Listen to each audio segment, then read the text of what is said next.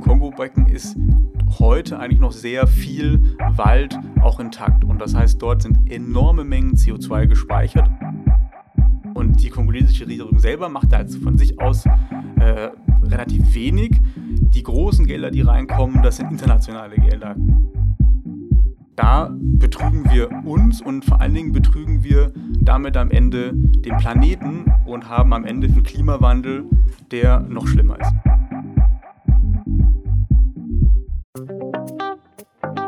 Afrika. 55 Länder. Konstruktiv und differenziert. Das ist der 55 Countries Podcast mit Julian Hilgers.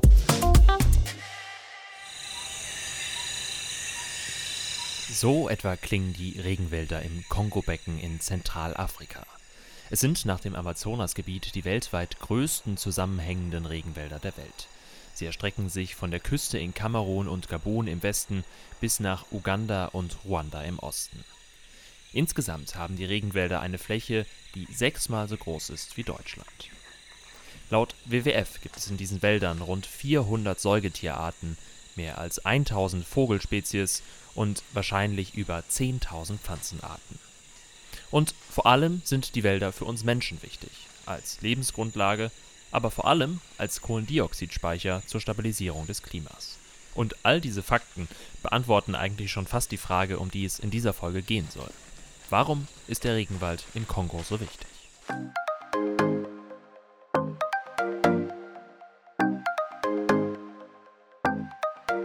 Der Journalist Jonas Gerding, der lebt nun seit gut einem Jahr im Kongo und hat vor allem zum Regenwald recherchiert. Zu dessen Bedeutung, zu dessen Zukunft und vor allem dazu, was Konzerne in Deutschland und Europa mit dem Regenwald im Kongo zu tun haben. Hallo Jonas, willkommen bei 55 Countries. Freut mich sehr, dass du dabei bist. Hi Julian, freut mich ebenfalls. Du bist ja in den Kongo gereist. Kannst du mal erzählen, warum oder mit welcher These du eigentlich deine Recherche gestartet bist? Ich bin vor ja, ein bisschen mehr als einem Jahr in Kongo gereist. Das ging eigentlich damals um eine ganz konkrete Recherche, die ich mir vorgenommen habe. Am Ende bin ich aber jetzt länger geblieben und mittlerweile seit ja, ein bisschen mehr seit einem Jahr im Kongo. Aber die ursprüngliche Recherche, da ging es um CO2-Zertifikate, also um die Möglichkeit für Firmen zum Beispiel in Europa, in den USA, in den Industrienationen, dass die ihre CO2-Emissionen kompensieren, indem in einem anderen Land Wald geschützt wird. Also dort Emissionen gespart werden. Und das wollte ich mir in einem ganz konkreten Projekt anschauen, an dem auch die Allianz beteiligt ist und bin mit einem Stipendium damals dann in den Kongo eingereist. Du sagst, sie wollen CO2 sparen, indem sie Regenwald beschützen. Das heißt, sie pflanzen gar keine neuen Bäume. Das klingt ja erstmal etwas schief, oder? Genau, also das lässt tatsächlich erstmal kurz so aufhorchen. Und also ich erkläre mal kurz das, das Prinzip dahinter. Also die Argumentation ist, wir haben hier ein Stück Wald und in dem würde, wenn wir jetzt hier nicht eingreifen würde, gerodet werden. Also zum Beispiel, weil dann Holzfirmen dort sind, äh, Bäume fällen, zum Beispiel, weil die lokale Bevölkerung Holz fällt für Holzkohle zum Beispiel oder um landwirtschaftliche Flächen aufzumachen.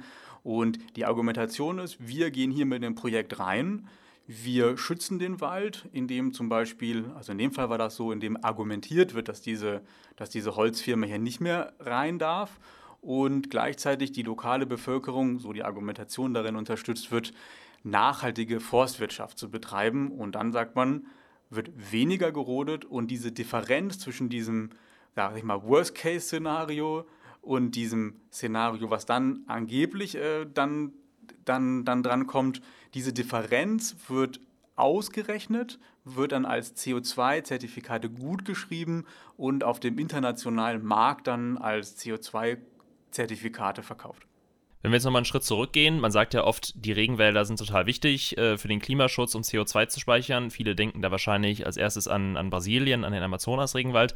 Warum ist denn der Regenwald im Kongo-Becken da so wichtig? Das Kongo-Becken ist der zweitgrößte Regenwald der Welt, also Amazonas ist der, der größte. Und also deshalb ist es natürlich erstmal wahnsinnig relevant, ist medial und auch sonst in der ganzen NGO-Welt so ein bisschen unterrepräsentiert, auch in der internationalen äh, nationalen Wahrnehmung, ist insofern aber in mancher Hinsicht fast, fast noch wichtiger, weil hier noch relativ viel Wald geschützt werden kann. Also in den vergangenen Jahrzehnten wurde ja im Amazonas eben sehr viel gerodet. In Südostasien wurde auch sehr viel gerodet und im Kongo-Becken ist heute eigentlich noch sehr viel Wald auch intakt. Und das heißt, dort sind enorme Mengen CO2 gespeichert. Das ist einmal überhalb, das heißt, man hat total viele Bäume logischerweise, in denen CO2 gespeichert ist. Wenn man die fällen würde, würde CO2 in die Atmosphäre gelangen. Und unter der Erde gibt es enorm viel. Also da spricht man dann von Moor- und Sumpflandschaften. Und da ist das Kongo-Becken einer der größten äh, Speicher an CO2 der Welt. Du hast es beschrieben, wie die Idee ist, wie dieser Wald geschützt werden soll, auch die Bevölkerung aufgeklärt werden soll. Funktioniert das denn jetzt in der Praxis oder was hast du da jetzt herausgefunden? Ich habe mir jetzt ja ein ganz konkretes Projekt angeschaut, mein Dombe-Provinz, also relativ abgelegen im Landesinneren, eine Region, wo es ja auch recht schwierig irgendwie hinzukommen ist. Und dort wird die lokale Bevölkerung im Ansatz unterstützt. Also es gibt vereinzelt Orte, in denen dann wird zum Beispiel eine Schule gebaut, es wird ein, Feld angelegt, in dem gezeigt wird, hier können bestimmte Pflanzen angepflanzt werden. Das kann man theoretisch auch in, im Umkreis des Ortes machen. Das kann man vielleicht sogar im eigenen Hinterhof machen. Dafür muss man jetzt nicht tief in den Wald gehen und Bäume fällen und dort dann Felder aufmachen. So viel sieht man dann in der Theorie, so viel sieht man in den einzelnen Dörfern. Das Problem ist dann, wenn man wirklich in die Praxis guckt, also wie, wie, wie sehr wird das eigentlich genutzt. Und in den Orten, in denen das stattfindet, stößt das dann trotzdem nicht auf so viel Anklang. Also man hat dann ein, Feld, an dem eigentlich kaum was passiert und die meisten Leute gehen einfach nach wie vor der klassischen ähm, Arbeitsweise nach. Also die gehen nach wie vor in die Wälder, fällen dann bestimmte Flächen und pflanzen dort an, lassen dann immer wieder nachwachsen, aber durch die ganze Demografie, durch den demografischen Wandel, die Bevölkerung, äh, Bevölkerungswachstum, werden diese Flächen einfach immer größer. Und in manchen Orten zum Beispiel, oder in sehr vielen Orten sogar, ist diese, ist das WWC, nennen die sich, die, die das Projekt da durchführen, sind die gar nicht aktiv. Und das heißt, dort können sie logischerweise auch gar keinen positiven Impact haben. Und das zeigt sich dann letztlich auch, wenn man sich Satellitenbilder anschaut. Also dort gibt es nach wie vor sehr viele Flächen, auch ein bisschen weiter im Wald, in denen gerodet wird. Und das haben auch die Projektbetreiber dann auch eingeräumt. Als ich die damit konfrontiert habe, haben sie auch gesagt, ja, das gelingt uns tatsächlich auch nicht überall. Das heißt, wenn es nicht überall gelingt, wird es dann auch nicht überall mit einberechnet? Also gehen die Unternehmen dann damit korrekt um oder kann man dann sozusagen diesen allseits beliebten Greenwashing-Vorwurf auch in den Raum werfen?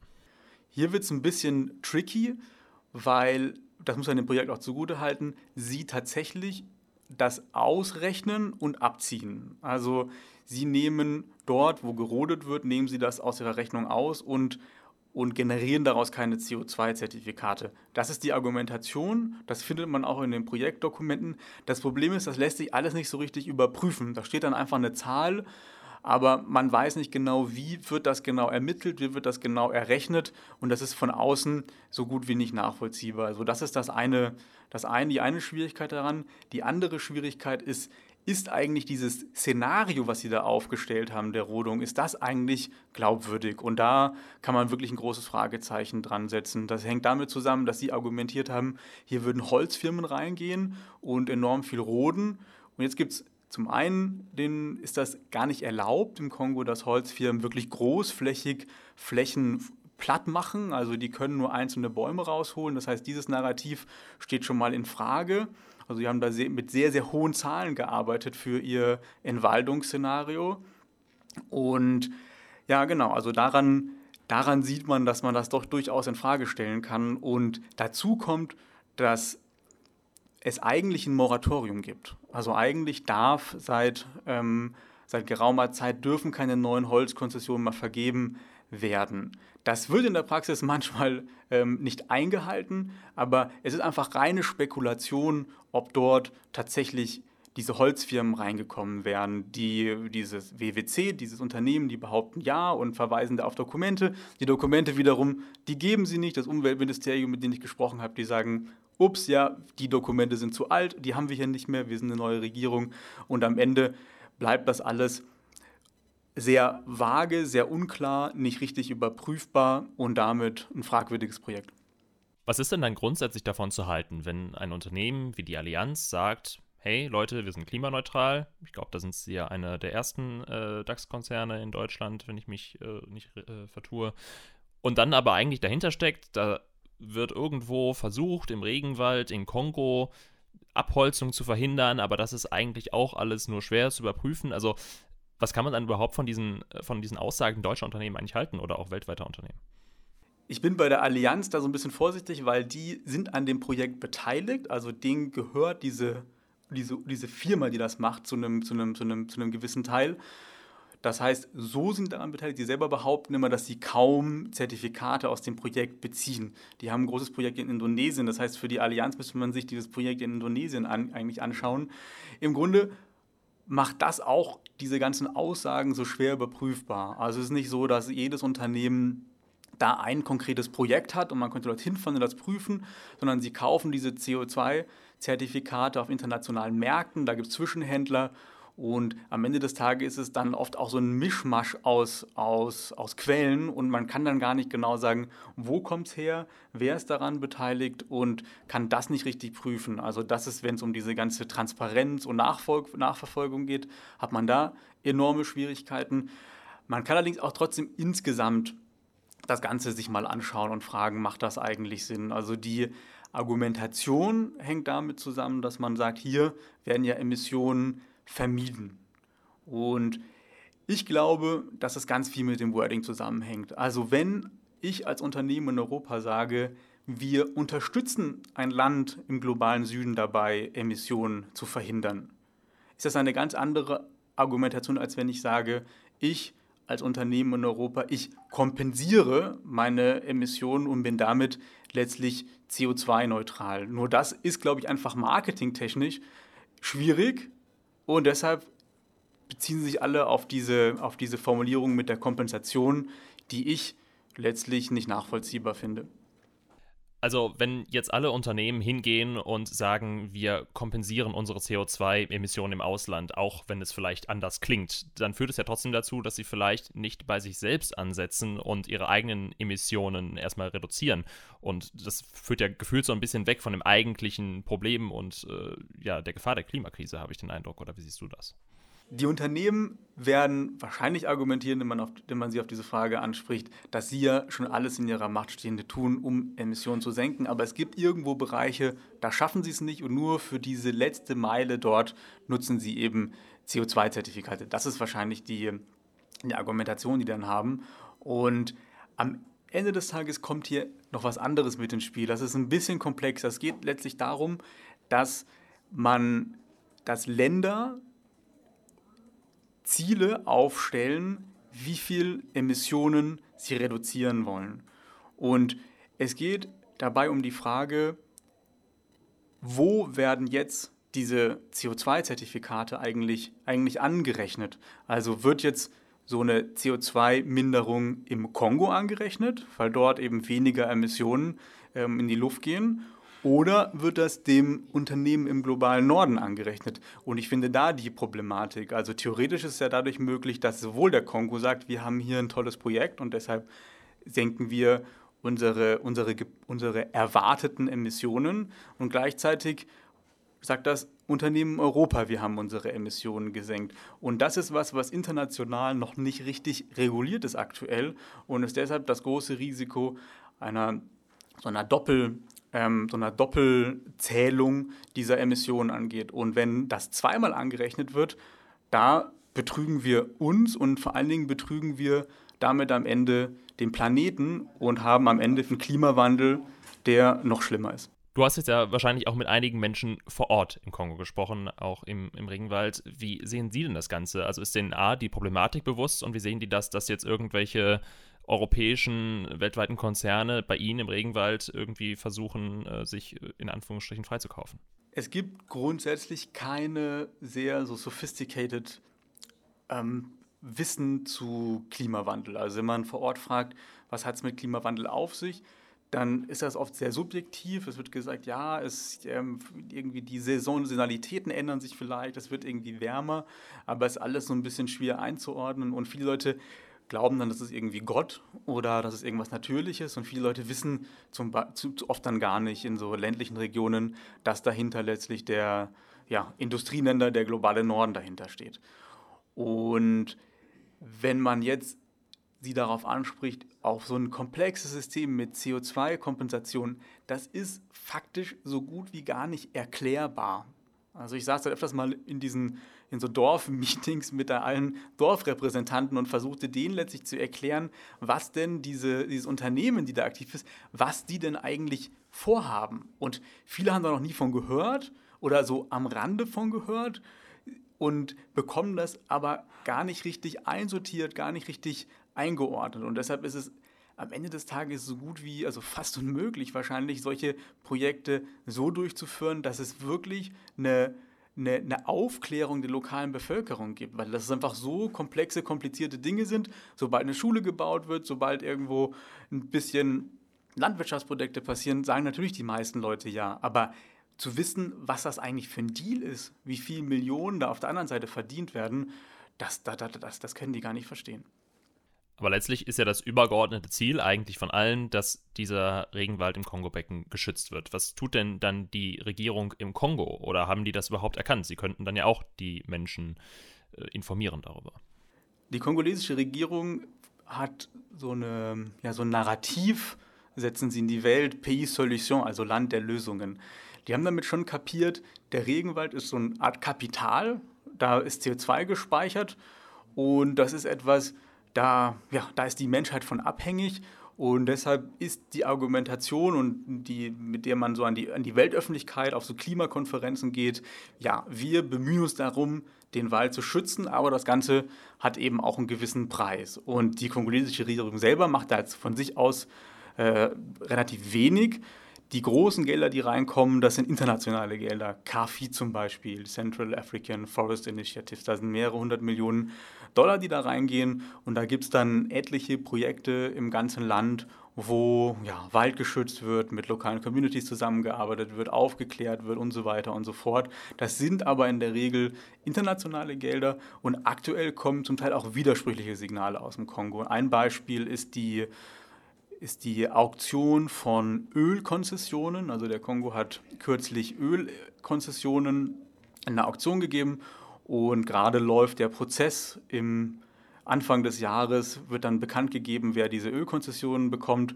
Und die befinden sich teilweise in Naturschutzgebieten, die befinden sich teilweise in Regionen, in denen auch Sumpflandschaften sind, in denen CO2 in großen Mengen gespeichert ist. Und die Signale sind da tatsächlich eher widersprüchlich. Vielleicht zum Abschluss, der Regenwald gilt ja immer als CO2-Speicher und ich habe mir jetzt unter anderem in dein Feature vom Deutschlandfunk reingehört und da sagte einer der Forschenden, dass das eigentlich ja gar nicht mehr so selbstverständlich ist und man vielleicht in Zukunft sagen muss, der, der Regenwald nimmt gar nicht mehr so viel CO2 auf, äh, als er freisetzt. Kannst du das ein bisschen mehr erklären? Man muss das immer so zweiteilig sehen. Also es gibt einmal den CO2-Speicher. Das heißt, das, was in Bäumen aktuell drin ist, was in den Böden drin ist. Und das ist einfach eine man kann das auch wie so eine CO2-Bombe bezeichnen, wenn jetzt dieser Wald gerodet werden würde und das in die Luft geht. Also das ist quasi so das eine Risiko, das ist das eine, was auf dem Spiel spielt. Das andere ist die Fähigkeit des Waldes, zusätzliches CO2 aus der Atmosphäre zu ziehen. Das Ganze funktioniert so, ich versuche es mal ganz kurz zu erklären. Also normalerweise hat ein Wald eine Bilanz von null. Genauso viele Bäume wie nachwachsen, werden eines Tages auch wieder sterben. CO2 wird dann in die Luft, in die Luft gesetzt, wenn, wenn einfach das ganze, ganze Holz, dann das tote Holz porös wird und es gibt einen Effekt, den man CO2-Düngung nennt. Das heißt, wir haben aktuell so viel CO2 in der Atmosphäre durch die Emissionen, die wir Menschen ausgestoßen haben, dass aktuell Bäume erstmal stärker werden, erstmal größer werden und deshalb Bäume, Wälder in der Lage sind, mehr CO2 auf sich zu nehmen, als sie wieder abgeben. Das ist erstmal super, weil das Ganze heißt, wir können hier ein Stück weit mit diesen Wäldern den Klimawandel bekämpfen. Auf der anderen Seite, und jetzt kommt das Problem, ist, sind die Folgen des Klimawandels jetzt schon spürbar. Das heißt, zunehmend fangen jetzt an, Bäume auch zu sterben. Und wenn der Klimawandel weiter so schnell voranschreitet, dann wird aus dieser CO2, also dieser Kohlenstoffsenke, wie man sagt, kann dann irgendwann eine Quelle werden. Das heißt, irgendwann wird dieser Wald mehr CO2 abgeben, als er letztlich aufnimmt. Ganz zum Abschluss, ich bemühe mich ja immer um eine konstruktive äh, Perspektive in diesem Podcast. Was macht dich optimistisch oder äh, inwiefern glaubst du daran, dass der Regenwald im Kongo-Becken wirklich nachhaltig geschützt werden kann? Ich persönlich glaube nicht daran, dass quasi der ganze Regenwald geschützt werden kann und ich bin auch nicht sicher, ob das wirklich Ziel sein sollte. Also es gibt international, letzte COP gab es die, gab's die Ankündigung Zero Deforestation until 2030 und ich glaube, das sind eher so Lippenbekenntnisse, auf die aber auch nicht die richtigen Taten folgen. Und die Frage ist, ist das wirklich notwendig? Also im Kongo haben wir ein enormes Bevölkerungswachstum und diese Menschen haben auch einfach einen Bedarf an, an zunehmenden Flächen, auf denen Landwirtschaft betrieben kann. Das ist immer noch eines der ärmsten Länder der Welt und wenn man den Wald exakt in seinen heutigen Grenzen so behalten wollen würde, dann würde das tatsächlich ein Problem für die Entwicklung des Landes darstellen. Das heißt, die Entwicklung dieses Landes wird ganz ohne Entwaldung nicht funktionieren, aber man kann diese Entwaldung bremsen und man kann auf den Flächen, wo heute auch kein Wald ist, aufforsten und einige tolle Projekte machen. Ich gebe jetzt mal ein gutes Beispiel. Das ist ein Projekt, was von der Hans Seidel Stiftung durchgeführt wird mit EU-Geldern. Das ist ein Stück weit außerhalb von Kinshasa. Mehrere tausend Hektar Land, Savannenland, in dem davor so gut wie nichts passierte. Heute sind dort Akazienwälder, die werden in so einem Rotationssystem gefällt. Es werden danach Mais, Maniok und so weiter angebaut, bis die Böden sich wieder auslaugen und dann wird erneut gepflanzt. Aus dem Holz wird Holzkohle gewonnen. Einer der größten Treiber übrigens, der, einer der großen Treiber der, der, der, der Entwaldung. Und das ist ein Projekt, wo man sieht, man kann einiges tun, um diese Entwaldung zu bremsen. Ganz stoppen, ganz stoppen werden wird man sie nicht können.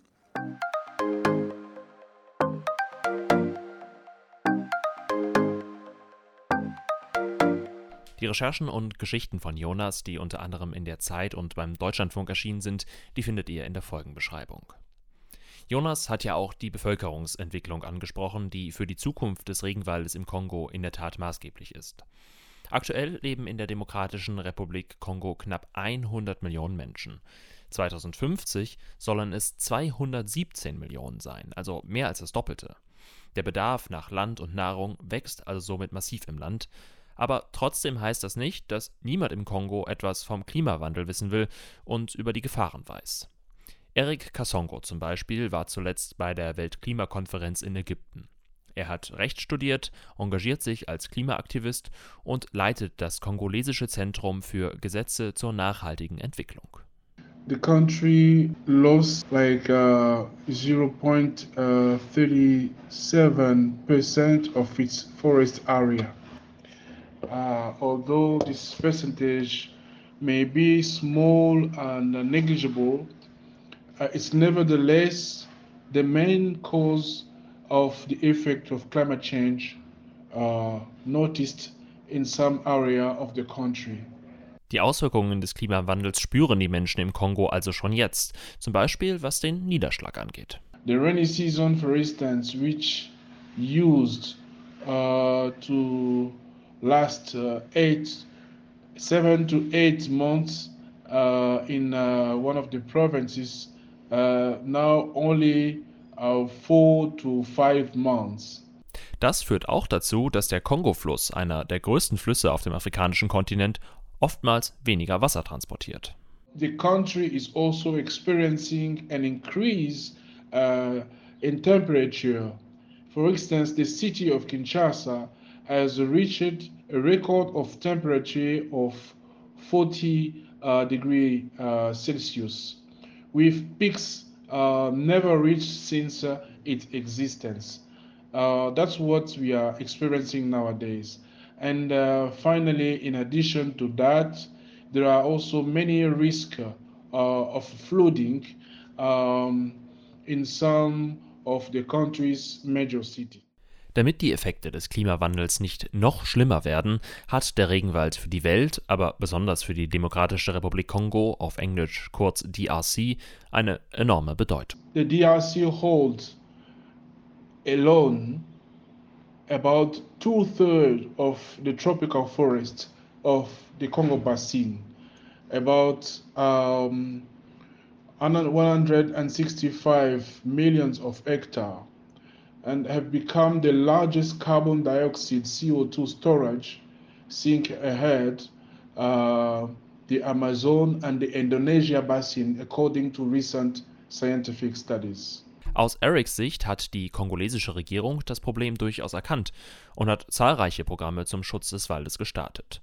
Und auch Teile der Bevölkerung schränken sich bereits ein, erklärt Eric. In the same way, its population is making enormous sacrifices to curb the pressure on the forests, which are the primary resource of energy for over 90% of the population.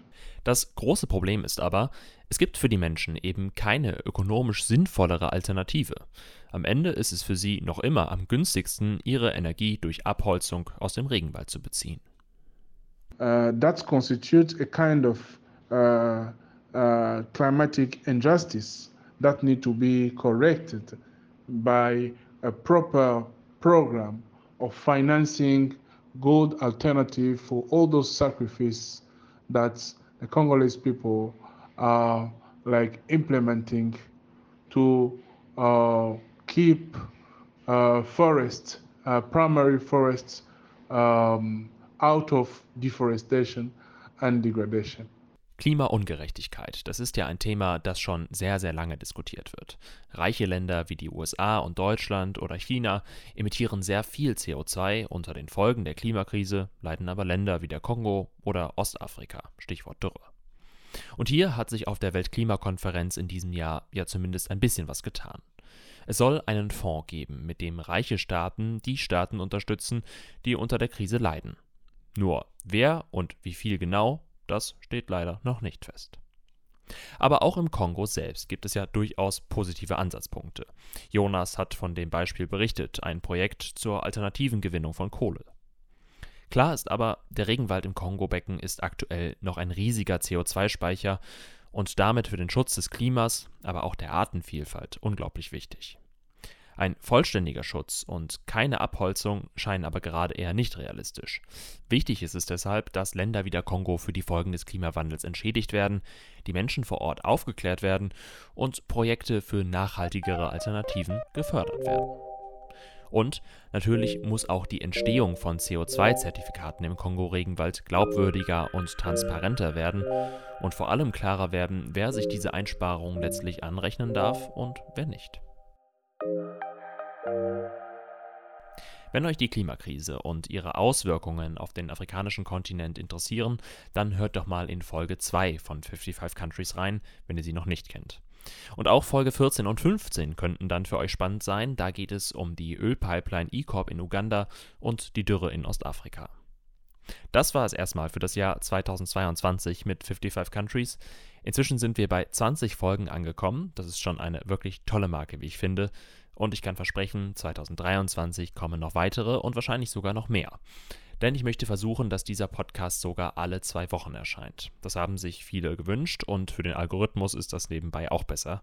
Da ich dafür aber ein bisschen Vorbereitungszeit brauche, könnte es sein, dass im Januar keine Folge erscheint. Ich halte euch dazu aber natürlich auf dem Laufenden. Dieser Plan, ein Podcast alle zwei Wochen, bedeutet aber auch, schreibt mir unbedingt, wenn ihr Ideen für Themen oder GästInnen für 55 Countries habt. Und vielleicht seid ihr ja sogar selbst JournalistIn oder Medien- und Afrika-affin und habt Lust und Zeit, bei diesem Projekt mitzuwirken. Bisher mache ich das ja alles alleine und ich würde mich sehr freuen, wenn das nicht so bleibt. Und wenn ich einen Weihnachtswunsch an euch äußern darf, teilt diese Folge und diesen Podcast gerne in den sozialen Netzwerken und erzählt anderen davon. Ich weiß, ich erzähle das immer wieder, aber es hilft mir wirklich sehr, damit noch mehr Leute 55 Countries kennen und hören. Auch eine Bewertung bei Spotify oder Apple Podcasts ist natürlich super. Und wenn dann noch jemand 55 Countries finanziell unterstützen will, freue ich mich natürlich auch. Alle Infos dazu und zum Regenwald im Kongo-Becken findet ihr in der Folgenbeschreibung. Jetzt erstmal einen schönen Dezember und einen guten Start in das neue Jahr. Ich freue mich sehr, wenn ihr auch 2023 wieder reinhört. Tschüss.